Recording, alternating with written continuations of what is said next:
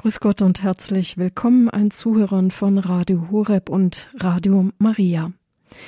Don Dolindo Rotolo in der Schule des Vertrauens. Heute der erste Teil mit Pater Rupert Fetsch von den Zisterziensern aus dem Kloster Bochum-Stiepel. Mein Name ist Marion Kuhl.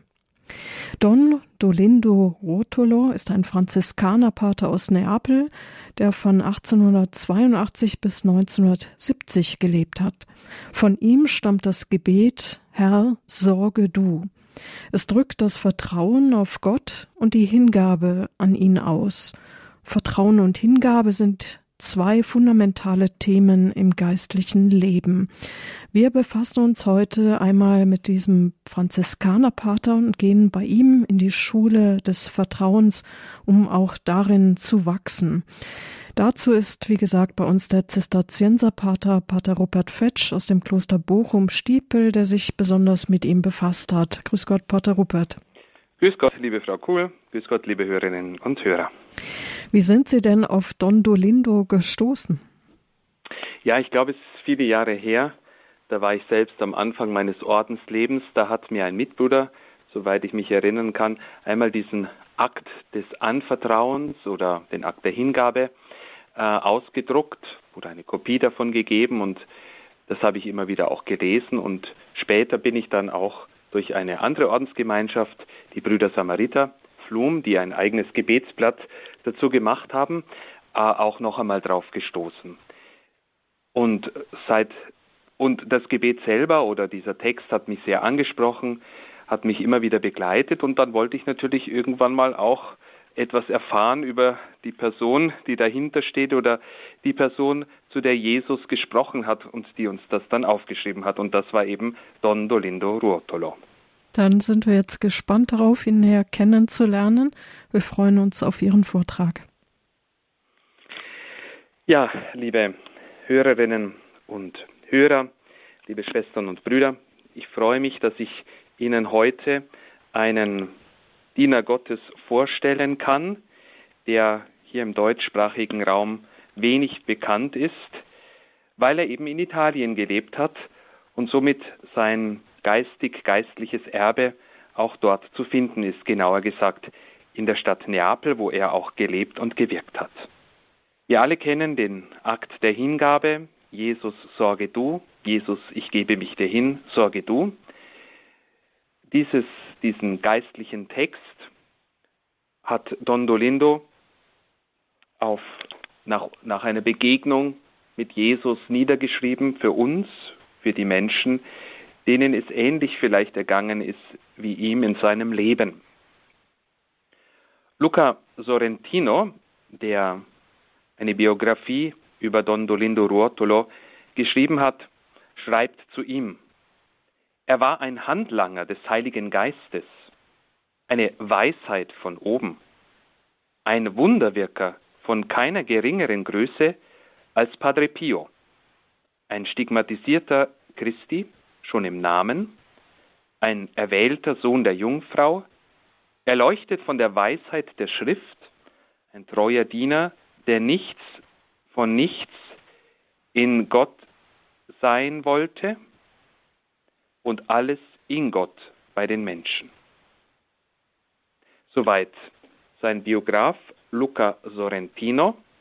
Und in dieser Charakterisierung klingen schon einige Gedanken an, denen wir im Laufe dieser Sendung begegnen werden, die heute seinem Leben gewidmet sein soll und seinem Wirken als Priester und auch als Autor. Und bei der nächsten Sendung wollen wir uns dann mit diesem Akt der Hingabe näher beschäftigen.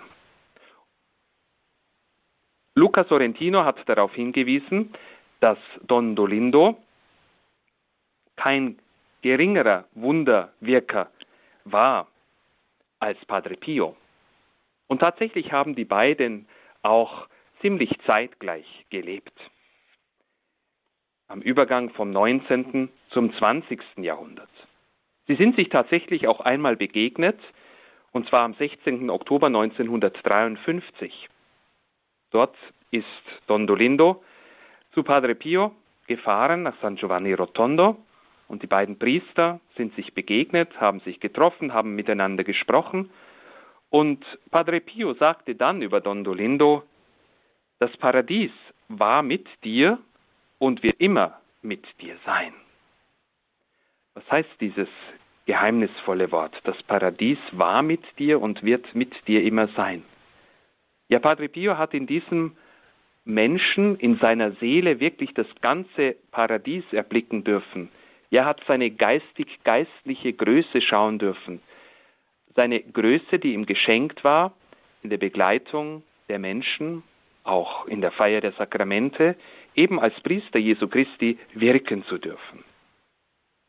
Diese geistige Größe dieses Paradies unter Anführungsstrichen, das sich in seiner Seele, in seinem Herzen breit gemacht hat, dass Padre Pio dort schauen durfte, bei dieser Begegnung 1953, das spiegelt sich auch in seinem Leben wieder. In seinem sehr bewegten Leben, das immer wieder gerade auch vom Kreuz und vom Schmerz gekennzeichnet war und in dem Don Dolindo selbst lernen durfte, Vertrauen zu entwickeln, ja in dieser Schule des Vertrauens zu reifen und sich Jesus ganz hinzugeben. Don Dolindo wurde am 6. Oktober 1882 in Neapel, also im Süden Italiens in dieser großen Stadt, als fünftes von insgesamt elf Kindern des Ehepaares Raffaele und Silvia Ruotolo geboren. Sein Vater, Raffaele, hatte Mathematik studiert war Ingenieur und gehörte dem neapolitanischen Adel an. Seine Mutter Silvia, eine geborene Valle, entstammte dem spanischen Adel und war dadurch mit dem ehrwürdigen Haus der Bourbonen verwandt. Beide Eltern hatten also Wurzeln im Adel, was aber nicht heißt, dass die Familie sehr vermögend gewesen wäre. Im Gegenteil, sie hatte immer wieder mit Schwierigkeiten auch finanzieller Art zu kämpfen. Auch wenn der Vater Ingenieur war, Mathematiker, so war das Geld doch oft knapp. Fünf Tage später, am 11. Oktober 1882, wurde das kleine Kind, der kleine Bub, getauft und erhielt den Namen Dolindo und die beiden anderen Namen Francesco und Giuseppe, also Franz und Josef. Aber sein Rufname war Dolindo. Dieser italienische Name bezieht sich auf das italienische Wort für Schmerz, Dolore, Dolindo, wie er später selber erklärt hat. Ich wurde Dolindo genannt, was Schmerz bedeutet. Er selbst wird dann später erfahren, so im jugendlichen Alter, was es mit diesem seinem Namen Dolindo tatsächlich auf sich hat. Dondolinde vermerkte später, dass er zu Ehren der Jungfrau der Schmerzen, also der schmerzhaften Mutter, der Mutter der Schmerzen, so benannt wurde. Mein Name, schreibt er selbst, bedeutet Leid oder Schmerz. Er wurde von ihm selbst, also gemeint ist sein Vater, ausgewählt und als ich 14 Jahre alt war, hat er mir anvertraut, dass er ihn mir in vielsagender Vorausschau gegeben hat.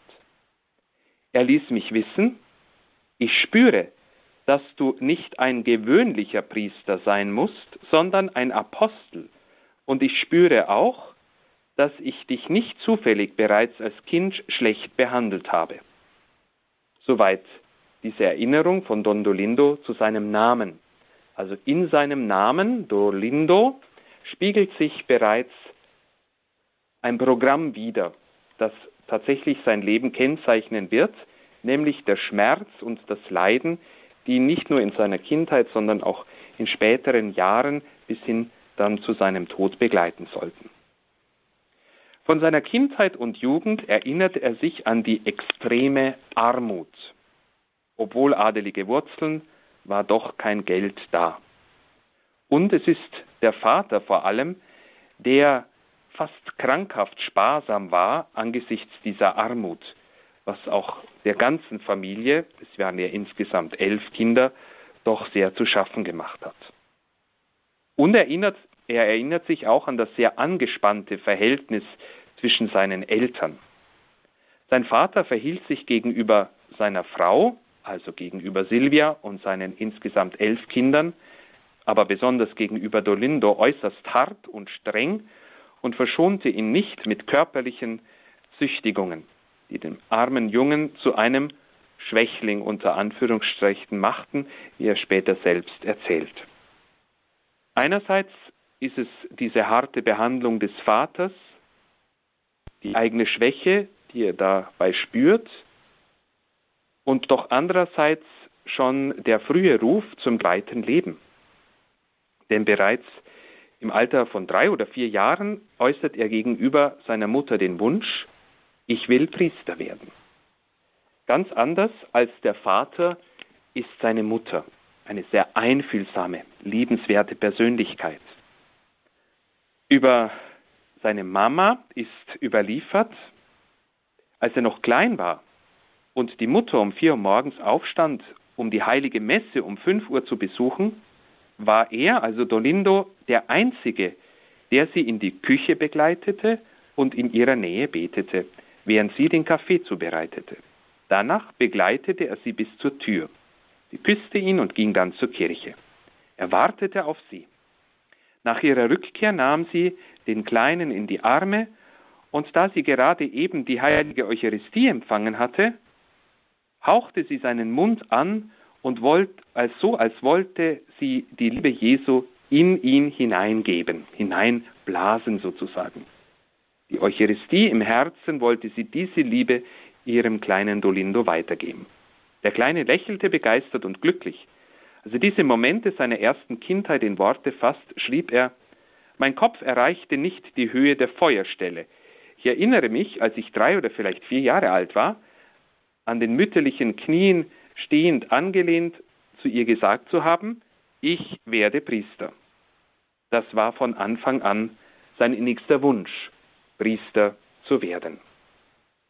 1893 empfing er zum ersten Mal dann selbst die heilige Eucharistie. Zwei Jahre später, 1895, kommt es für die ganze Familie zu einem schweren Schicksalsschlag, der sich allerdings vorher schon aus angekündigt hat, eben durch dieses ziemlich angespannte Verhältnis zwischen den Eltern.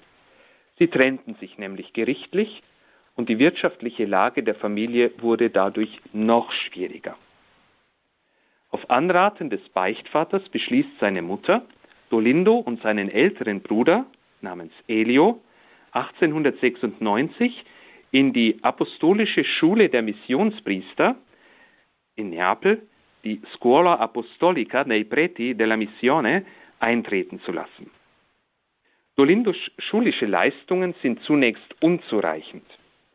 Aber er betet intensiv zur Mutter Gottes und er bittet sie um Verstand und um die nötige Intelligenz und Wissenschaftlichkeit, Priester zu werden.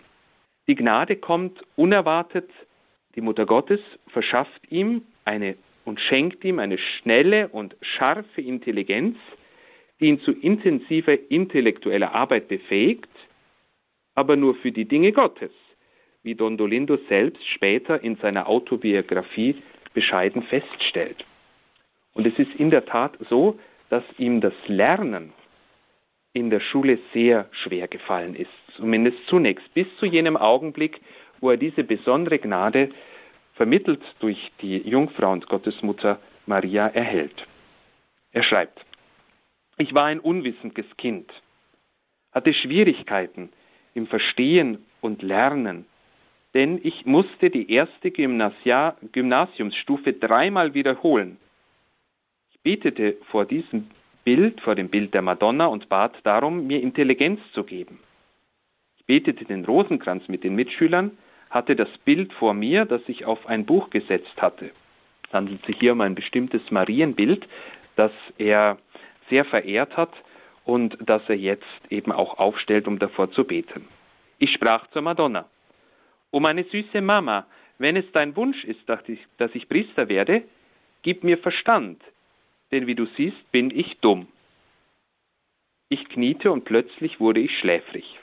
Das Bild bewegte sich, entweder durch einen Windstoß oder aus besonderer Gnade, ich weiß es nicht. Es berührte meine Stirn und ich erwachte von der Schläfrigkeit mit meinem armen Verstand jetzt gerüstet und klar. Ich sprach über alles Mögliche, dichtete, war ein anderer, aber nur auf die Glorie Gottes ausgerichtet. Im Übrigen war und bin ich ein authentischer Dummkopf. Ich wende mich dir zu, meine Mutter, und du erleuchtest mich. Wie, wie bist du schön.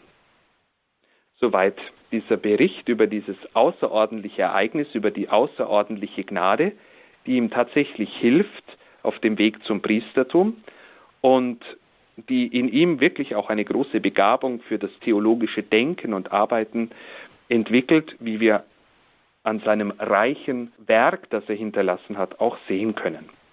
Lassen wir diese Gedanken zur Kindheit von Don Dolindo jetzt bei etwas Musik in uns nachklingen.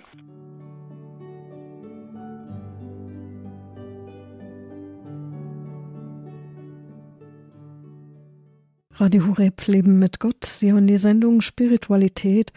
Auch die Zuhörer von Radio Maria sind mit dabei.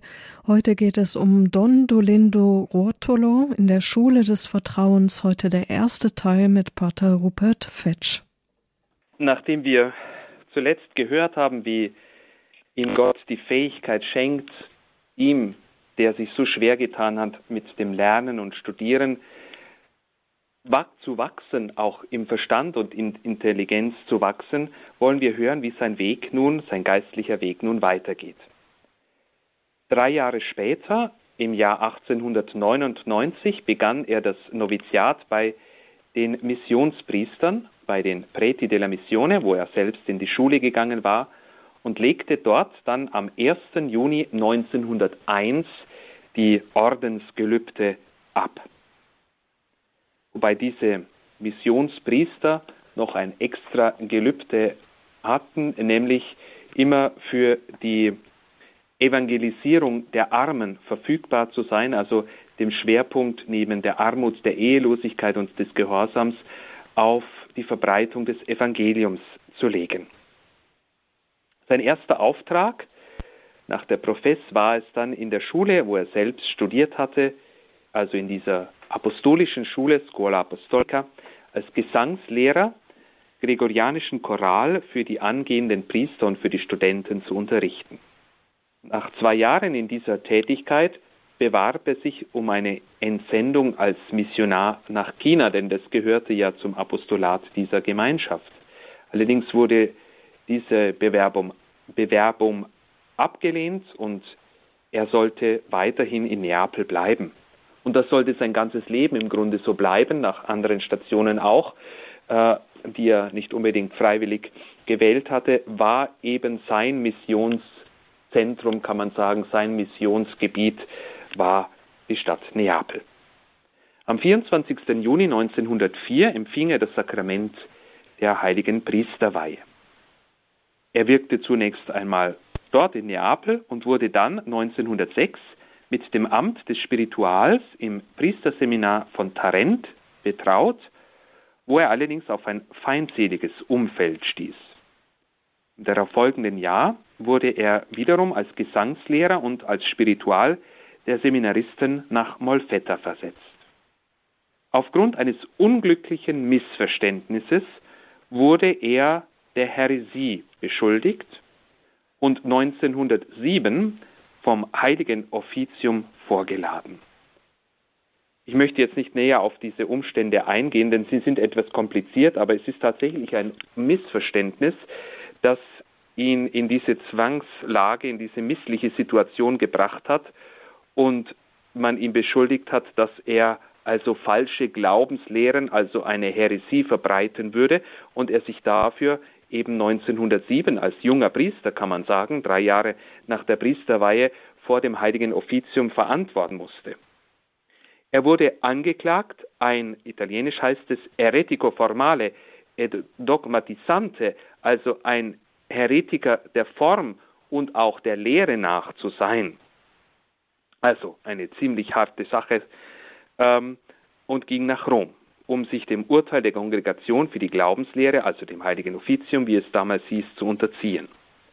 Vier Monate lang wurde er befragt, immer wieder, ohne seiner eigenen Meinung, seiner Darstellung des Glaubens ähm, abzusagen.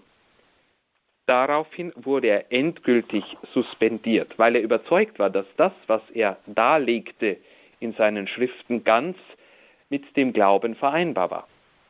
Er musste sich daraufhin auch einem psychiatrischen Gutachten unterziehen, welches ihm jedoch vollkommene oder völlige geistige Gesundheit bescheinigte. Gehorsam allerdings fügte er sich allen Anordnungen der Kirche und vor allem auch seinen Oberen in der Gemeinschaft. Trotz dieser Haltung des Gehorsams und der Bereitschaft, all diese Dinge anzunehmen, wurde er letztlich im Jahr 1908 aus seiner eigenen Kongregation der Missionspriester, also der, der Preti della Missione, ausgeschlossen und musste dann in seine eigene Familie zurückkehren, wo er jedoch auch auf Misstrauen stieß und neues Leid erfuhr. Er musste sich ja irgendwie durchbringen durchs Leben und bei einem Verwandten arbeiten in seinem Geschäft und dieser behandelte ihn wie einen Sklaven und ein anderer denunzierte ihn als Mitglied eines Geheimbundes, was Don Dolindo de facto gar nicht war. Allerdings wurde ihm andererseits wieder große Hilfe zuteil, und zwar durch einen Bischof, Monsignore Mazzella, der Erzbischof von Rossano in Kalabrien, nahm ihn 1909 in seine Diözese auf, wo er bis 1911 bleiben durfte. Am 8. August 1910 wurde der Antrag auf Überprüfung und Zurücknahme seiner Suspendierung als Priester und von seiner priesterlichen Tätigkeit angenommen und zweieinhalb Jahre nach dieser Suspendierung von seinen Aufgaben wurde er tatsächlich rehabilitiert. 1912 ging er erneut nach Rom, um für seine Sache zu plädieren und wurde sogar von Papst Pius X. in Audienz empfangen. Danach kehrte er wieder nach Neapel zurück und begann sein Apostolat als Prediger in den Kirchen und Krankenhäusern der Stadt.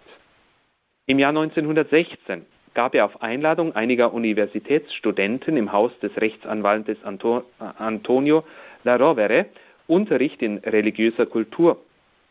Und bald darauf wurde, nachdem er die erforderlichen Erlaubnisse, also die Lizenzen dafür erhalten hatte, spontan eine Schule für Religion, also für Glaubensunterweisung gegründet. Im April 1917 veröffentlichte er sein erstes Buch, La Dottrina Cattolica, also zu Deutsch die katholische Lehre. Das ist eine Sammlung katechetischer Unterweisungen für Kinder. Im September desselben Jahres, also 1917, folgte die Veröffentlichung von La Vita di Nostro, Gesù, Nostro Signore Gesù Cristo, also das Leben unseres Herrn Jesus Christus, eine Neubearbeitung von Predigten, die er in einer der Kirchen Neapels gehalten hatte. Irgendwann jedoch kamen wieder Verdachtsmomente über den Inhalt des Unterrichtes in dieser Religionsschule, in dieser Glaubensschule auf. 1918 wurde diese Schule geschlossen und Pater Dolindo und Don Dolindo vom Predigtdienst suspendiert. Die Anschuldigungen, Anschuldigungen gegen ihn wurden immer schwerwiegender und führten ihn nach Rom zurück, wiederum ins heilige Offizium, wo er etwa ein Jahr lang blieb. Am 14. März 1921 wurde er a divinis suspendiert, also von all den Handlungen, von den gottesdienstlichen Handlungen, also diese, die Sakramente zu feiern. So konnte er sein priesterliches Amt bis 1937 nicht ausüben, also eine lange Zeit, 1921 bis 1937. Während dieser Zeit tiefen persönlichen Leidens das Priesteramt, die priesterliche Aufgabe nicht ausüben zu können, beschäftigte er sich mit Kirchenmusik, er komponierte Musikstücke, schrieb musikalische Studien und sang in den Kirchen von Neapel. Also man muss sich das vorstellen. Ein Priester, ein Vollblutpriester sozusagen, der aufgrund von einer Überstrenge auch in der Beurteilung durch das heilige Offizium seinen Dienst nicht verziehen konnte, der aber immer loyal der Kirche gegenüber blieb. Im Jahr 1925 wurde er einem Priester vorgestellt, der eine tiefe persönliche Glaubenskrise durchmachte und Don Dolindo versuchte ihn mit aller Kraft zu Gott zurückzubringen. Um ihm die Schönheit der Heiligen Schrift und des göttlichen Offiziums näher zu bringen, begann er, das erste Buch der Bibel, das Buch Genesis, zu kommentieren. Ermutigt von einem Bischof, der die Notizen dieser biblischen Gespräche, so wurden sie genannt, lesen wollte und sie auch durchstudiert hat, begann er seinen eigenen Kommentar zur Heiligen Schrift zu schreiben, wobei er die Methode der Kirchenväter übernahm. Der erste Band wurde 1930 mit der Imprimatur, also mit, dem, mit der Druckerlaubnis dieses Bischofs, es war Bischof Giovanni Sanna, ähm, ein Franziskaner Minorit, Bischof von Gravina di Puglia in Apulien, gedruckt. Nach einigen ungünstigen Kritiken erwirkte Don Dolindo bei Papst Pius XI. eine Prüfung und Überprüfung seiner Schriftkommentare durch vom Heiligen Offizium ausgewählte Zensoren, die sie für frei von lehrmäßigen und moralischen Fehlern befanden.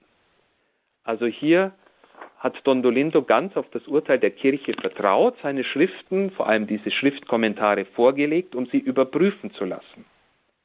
Trotz der breiten Zustimmung und Wertschätzung der Leser, darunter viele Kardinäle, Bischöfe, auch Rektoren von Priesterseminaren, Ordensleuten und auch Gläubigen, wurde das Werk, das inzwischen in seinem elften Band vorlag, 1940 gesperrt und auf den Index der verbotenen Bücher gesetzt.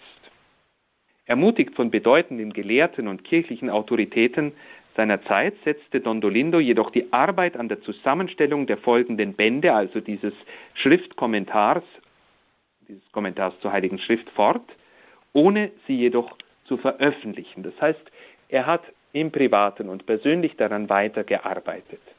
Diese Bände konnten erst nach seinem Tod letztlich veröffentlicht werden, dank der Bemühung seiner geistlichen Töchter und von Monsignore Vittorio Maria Constantini, dem Bischof von Sessa Aurunca, der sie dann persönlich und auf eigene Initiative herausgab. Wir sehen, dass das priesterliche Wirken, das seelsorgliche Wirken einerseits von Don Dolindo und das schriftstellerische, also theologische Schaffen, gerade auch im Kommentieren der Heiligen Schrift, sehr angefochten war. Es war eine Zeit, in der man eben sehr darauf bedacht war, dass die Lehre ja nicht irgendwo verunreinigt würde und man eher in diesem Punkt dann zu streng als zu lax war. Deswegen auch dieser harte Umgang mit Don Dolindo. Auch das Teil seiner Berufung, Teil der Schule des Vertrauens und Teil auch dieses seines Programmes, das in seinem Namen steckt, Leid und Schmerz zu ertragen, gerade auch wenn sie aus dem Herzen der Kirche kommen. Vielleicht lassen wir auch das noch einmal bei etwas Musik in unserem Herzen nachklingen.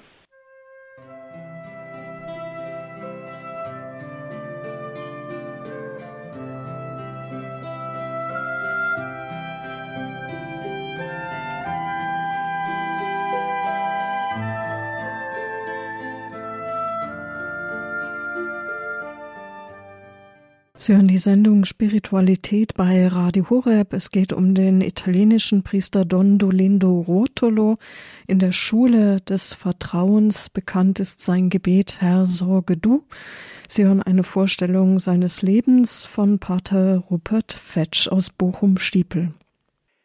Ja, nachdem wir soeben gehört haben, dass Don Dolindo Ruotolo insgesamt 16 Jahre auch von 1921 bis 1937 von seinem priesterlichen Dienst suspendiert war und er dieses Amt nicht ausüben durfte. Er aber wirklich durch diese Zeit auch in der Schule des Vertrauens gewachsen und gereift ist, durfte er jetzt 1937 endlich wieder seinen priesterlichen Dienst aufnehmen und er widmete sich fortan an der intensiven, einer wirklich sehr intensiven Tätigkeit als Prediger, als Beichtvater und als Seelsorger. Ab 1942 war er Assistenzpfarrer seines leiblichen Bruders, der auch Priester war, Don Elio, an der Kirche San Giuseppe dei Vecchi in Neapel. Und dort sollte er auch sein ganzes priesterliches Wirken letztlich vollbringen in der Begleitung so vieler Menschen, die ähnlich wie zu Padre Pio auch zu ihm gekommen sind. Auch hier ähnlich, äh, wenn wir auf das Leben von Padre Pio schauen, auch hier gab es Zeiten, wo er seinen priesterlichen Dienst nicht ausüben durfte. Wir wissen das, wo er nicht öffentlich die heilige Messe feiern durfte, auch suspendiert war. Und ein ähnliches Schicksal hat eben Don Dolindo auch erlitten, auch eben gerade in der intensiven Begleitung von Menschen dann, als es ihm wieder möglich war, diesen priesterlichen Dienst zu vollziehen, durch die Predigt, aber auch durch die Seelsorge, durch Gespräche und nicht zuletzt vor allem auch als Beichtvater und in der Seelenführung, wie wir sagen, in der Begleitung der Menschen, die zu ihm gekommen sind, in ihren persönlichen Nöten und aber auch in geistlichen Fragestellungen. Also von 1942 an war er dann eben bei seinem Bruder an dieser Kirche San Giuseppe dei Vecchi in Neapel äh, tätig als Assistenzpfarrer an, seiner, an der Seite seines leiblichen Bruders. Mit seinem Bruder zusammen hat er diese Kirche, die dem heiligen Josef geweiht war, auch zu einer Wallfahrtskirche werden lassen, indem er dort ähm, eine Grotte äh, nachbilden ließ, so wie die Grotte von Lourdes. Also in der Kirche hat er diese Grotte errichten lassen und dort auch eine Statue unserer lieben Frau von Lourdes aufgestellt als einen Wallfahrtsort sozusagen zu unserer lieben Frau von Lourdes in Neapel. Bis heute kann man diese Grotte dort in der Kirche besuchen ähm, und daneben dann auch sein Grab. Dazu kommen wir gleich. Im November 1960 verursachte ein Schlaganfall eine Lähmung der gesamten linken Körperhälfte. So bald wie möglich nahm er jedoch, nahm er jedoch wieder, trotz seines prekären körperlichen Zustandes, sein sehr intensives Apostolat auf, das er dann noch zehn Jahre lang unter unsagbarem Leid ausübte. Also auch die Lähmung der linken Körperhälfte durch den Schlaganfall konnte ihn nicht davon abhalten, als Priester für die Menschen da zu sein und zu begleiten. Er starb schließlich am 19. November 1970 an einem Lungen sozusagen Versagen, ähm, das von so von hohem Fieber begleitet war und das ihn dann äh, letztlich innerhalb von drei Tagen in den Tod riss. 1970 am 19. November. Zunächst wurde der im Rufe der Heiligkeit verstorbene Priester Don Dolindo auf dem Friedhof von Borgio Reale beigesetzt, doch auf Bitten von mehr als 20.000 Gläubigen genehmigte der Kardinalerzbischof von Neapel, Monsignore Corrado Ursi, 1972 die Überführung des Leichnams in die Pfarrkirche San Giuseppe dei Vecchi, also wo er selbst viele Jahre zusammen mit seinem Bruder gewirkt hatte. Diese Kirche liegt in der Via Salvatore Tomasi in Neapel ähm, wo bis heute eben auch sein Grab besteht, wo heute viele, bis heute viele Menschen zu seinem Grab kommen, neben dem Grab auch diese Lourdes-Grotte besuchen und eben nicht nur die Gottesmutter, sondern auch den Diener Don Dolindo Ruotolo um seine geistliche Fürsprache und seinen Beistand anrufen. Schon zu Lebzeiten stand der Diener Gottes Don Dolindo im Rufe der Heiligkeit. Das bestätigt Padre Pio, der zu Pilgern, die aus Neapel zu ihm gekommen waren, sagte, warum kommt ihr überhaupt hierher, wenn ihr doch Don, Lindo, Don Olindo in Neapel habt? Geht zu ihm, er ist ein Heiliger. Also, so spricht ein Heiliger über einen anderen Heiligen, Padre Pio über einen ebenso äh, heiligmäßigen äh, Priester, der wie er sich für das Heil der Seelen verausgabt hat ähm, geht zu ihm. Er ist ein Heiliger und in der Tat kommen viele Menschen heute zu ihm an sein Grab. Sie besuchen diesen Ort, wo sein Leichnam beigesetzt ist und sie lassen sich begeistern und ansprechen eben von seinen zahlreichen Schriften, die größtenteils eben nur auf Italienisch vorliegen und noch nicht ins Deutsche übersetzt sind.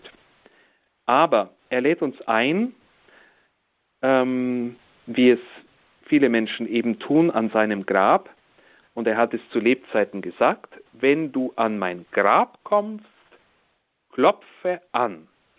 Selbst aus dem Grab werde ich antworten, werde ich dir antworten, vertraut auf Gott.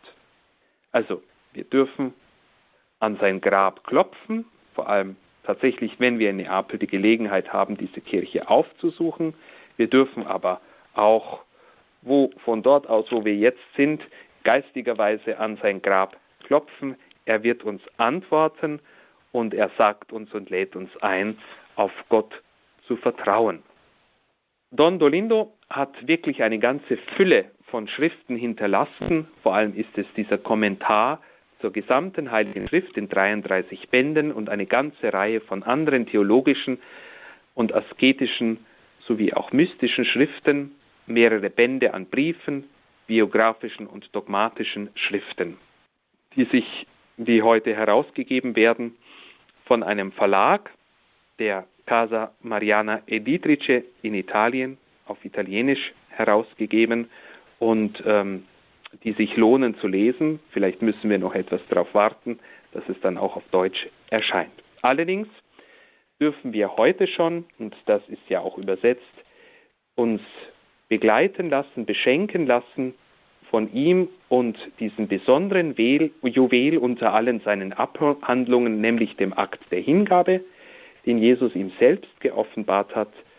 Und wer diesen Akt der Hingabe liest, meditiert, darüber nachdenkt, der erfährt unsagbar viel Trost und inneren Frieden daraus, denn wir spüren, dass es Jesu Wort ist, dass, der, dass es Jesus ist, der durch diesen Dondolindo zu uns spricht. Und gerade mit diesem Text ähm, wollen wir uns dann das nächste Mal beschäftigen. Aber jetzt dürfen wir noch etwas Musik hören und vielleicht bei dieser Musik auch im Herzen Gott danken für diesen Diener Gottes, der bald, hoffentlich bald zur Ehre der Altäre erhoben werden wird. Vielen Dank, Pater Rupert Fetsch, für den Vortrag. Liebe Zuhörer von Radio Horeb, Radio Maria, während der Musik können Sie jetzt anrufen, wenn Sie Fragen haben zum Gehörten 089 517 008 008. Es geht um Don Dolindo Rotolo in der Schule des Vertrauens. Heute der erste Teil 089 517 008 008.